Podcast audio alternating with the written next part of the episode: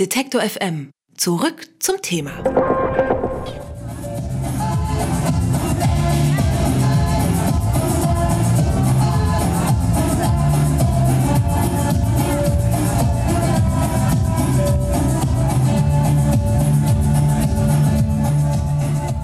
Detektor FM, der Tag an diesem Montag. Und äh, ja, hinter einigen unserer Redakteure liegen Festivalwochenenden. Zum Beispiel hinter Bernadette Huber, die jetzt bei mir im Studio ist. Bernadette war auf dem Fuchsbau-Festival. Das ist in Lehrte in der Nähe von Hannover. 4000 Leute waren da am Wochenende zugange. Und äh, ja, Bernadette erzählt uns jetzt, wie es war. Hallo Bernadette. Hallo Kais. Du kommst ja quasi frisch vom Festival. Gestern spät abends hier angekommen und heute schon wieder in der Redaktion. Wie war denn die Stimmung am Wochenende? Ja, also die Stimmung war echt super, so wie die Intro-Musik eigentlich. Es war super entspannt, super freundlich. Also alle Leute, alle Besucher waren auch immer okay, wenn es mal ein bisschen Verschiebungen im Zeitplan gab oder ein paar technische Probleme. Das ist vielleicht auch so ähm, die Sache, die sich noch ein bisschen verbessern kann von der Organisation. Aber wenn das Publikum mitmacht, war das eigentlich kein Problem. Und genau, so konnte auch der Regen, der leider deutlich vertreten war. Vor allem Freitag hat es eigentlich die ganze Zeit durchgeregnet, der Stimmung kaum einen Abbruch tun. Ich habe eine Festivalbesucherin interviewt und die hat dazu gesagt, es hat mir eigentlich ziemlich gut gefallen. Also der, der Regen am ersten Abend war ein kleiner Downer. Aber ich habe versucht ähm, zu vergessen, dass ich completely soaked war ähm, und habe trotzdem gedanced. Ja, also Miriam hatte Spaß. Der Titel des Festivals war ja Splitterfaser Unterstrich. Und da stelle ich mir jetzt erstmal irgendwie gar nichts drunter vor. Was war denn überhaupt das Thema? Ja, das sind ja zwei Fragen, also Titel und Thema.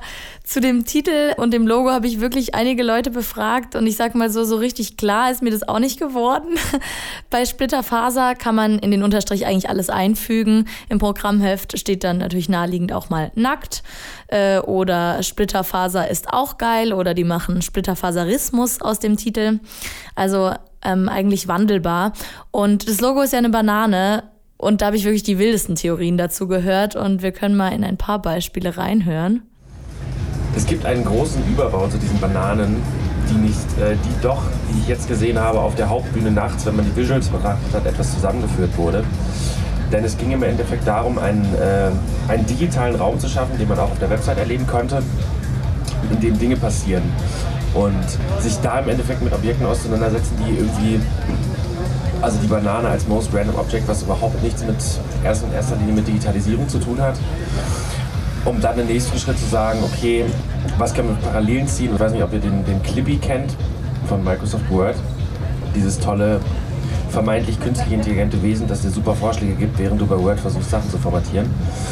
Und ähm, die Idee war so ein bisschen Splitty, the Banana Split, zu integrieren als äh, künstlich intelligenten kleines Objekt, was in einem dreidimensionalen Raum durch die Gegend schwirrt und Dinge tut.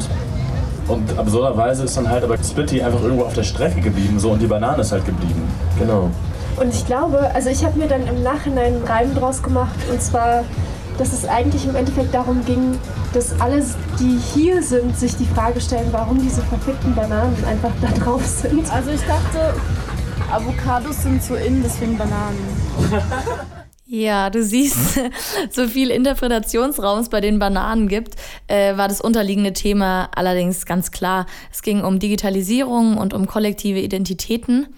Und ja, am Ende auch immer irgendwie um die Frage, in welcher Gesellschaft möchten wir eigentlich leben. Ich habe vor Ort mit Christopher Horlitz auch gesprochen, ist einer der Organisatoren. Er ist Art Director und war von Anfang an auch mit dabei bei den Fuchsbau Festivals. Äh, es ist ja sechs Jahre alt geworden dieses Jahr. Und ich habe ihn gefragt, ob er denkt, dass eine kollektive Identität möglich und überhaupt erstrebenswert ist. Ich glaube, das ist eine sehr schwierige Frage die wir auch hier in unterschiedlichen äh, Kunstwerken oder Diskussionsrunden ganz unterschiedlich diskutieren. Beispielsweise haben wir ein, äh, eine Keynote von Minna Salami, was eine, eine britische Bloggerin und Aktivistin ist, die über Afropolitanism spricht. Also das heißt Exil-afroamerikanische und afrikanische äh, Communities, die sich weltweit vernetzen können durch Digitalisierung und eine ganz eigene Kultur erschaffen dadurch, die eigentlich transnational ist und gar nicht mehr so richtig lokalisiert werden kann. Was ich ein super spannendes Thema finde und was es natürlich auch in ganz anderen Bereichen gibt.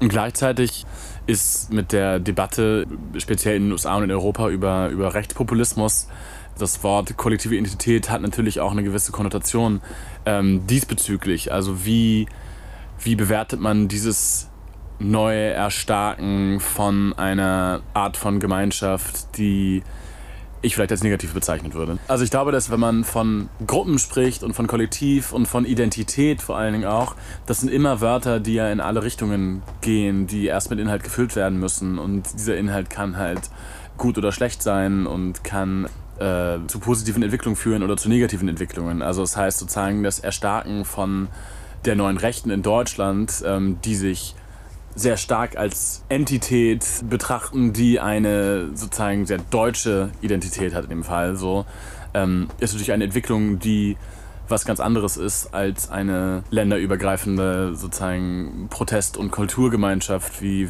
äh, Minna Salami sie beschreibt. Ja, und hast du denn dann den Vortrag von Minna Salami auch angehört? Ja, ich war natürlich da. Äh, ich habe Minna auch kurz persönlich getroffen und äh, sie ist wirklich eine beeindruckende Persönlichkeit und ganz nebenbei eine der schönsten Frauen, die ich je gesehen habe. Es ist aber auch ganz schön unfair. Sie hat nigerianisch, finnisch und schwedische Wurzeln, glaube ich. Ich meine, was soll man dagegen schon ausrichten? Der Vortrag, mal abgesehen von ihr, war auch super interessant.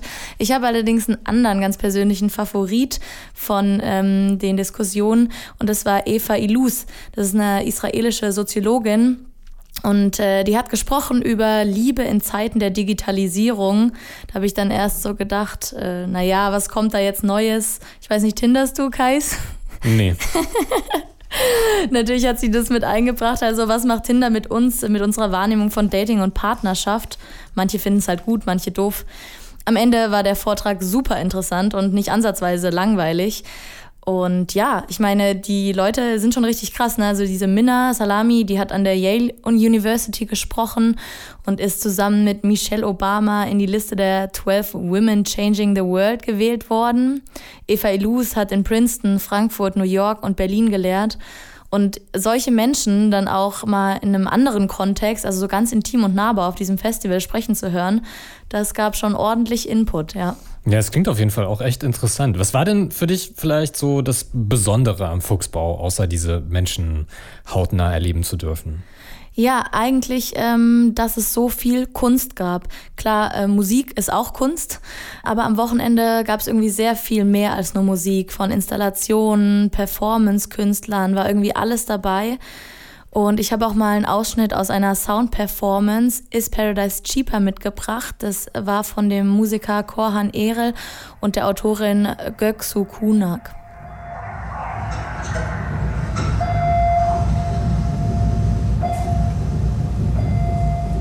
Roots, way, diversity. A totally unknown, yet ready to discover people situations, spaces, objects. Why do we move? Why do we do that? I mean, we all flirt with time. We have all adjusted ourselves. How does the move affect creativity? Talking, for instance. Ja, es ging da um Verhaltensmuster und Gender-Stereotypen und hat auf jeden Fall irgendwie zum Nachdenken angeregt. Ich weiß nicht, wie du es so mit moderner Kunst handhabst. Also ich fand, das klang jetzt schon sehr interessant, aber... Ähm, Hatte ich noch nicht verloren, so man konnte noch zuhören. Man konnte noch zuhören, ja. Genauso fand ich es nämlich auch. Also es war schon recht basic ab und an, aber zugänglich. Es gab zum Beispiel auch ein Videospiel Uterus Man und äh, der Protagonist dort war im Endeffekt eine Gebärmutter und äh, seine Superkräfte waren Eizellen, Lichtwellen etc. Konnte man dann da spielen. okay, es klingt auf jeden Fall nach einem Festival, auf dem man viele aufregende Dinge sehen und äh, erleben konnte. Kommen wir mal zur Kunstart, die mit Hören verbunden ist, Musik. Was hat dich da so überzeugt? Adja Teheran, ich weiß nicht, ob du sie kennst, hatte ich mir kurz davor angehört und äh, stand ganz oben oben auf meiner Liste. Und tatsächlich war ich froh, ich war da. Die schwedische Rapperin, die in einem iranisch-muslimischen Haushalt aufgewachsen ist, die ist wirklich eine Granate auf der Bühne, so ein Wild Child und rastet richtig aus. Und die, die Musik ist auch wirklich gut. Aber als Live-Act halt besonders schön zu sehen. Dann mein kleiner heimlicher Favorit war ein niederländisches Duo Frankfurt, Frankfurt mit D hinten, falls es jemand nachschauen möchte. Ähm, und die zwei Freunde sind im Rahmen eines Festival Exchange Programms zum Fuchsbau gekommen. Und das Set war leider nur eine Stunde lang am Samstagnachmittag.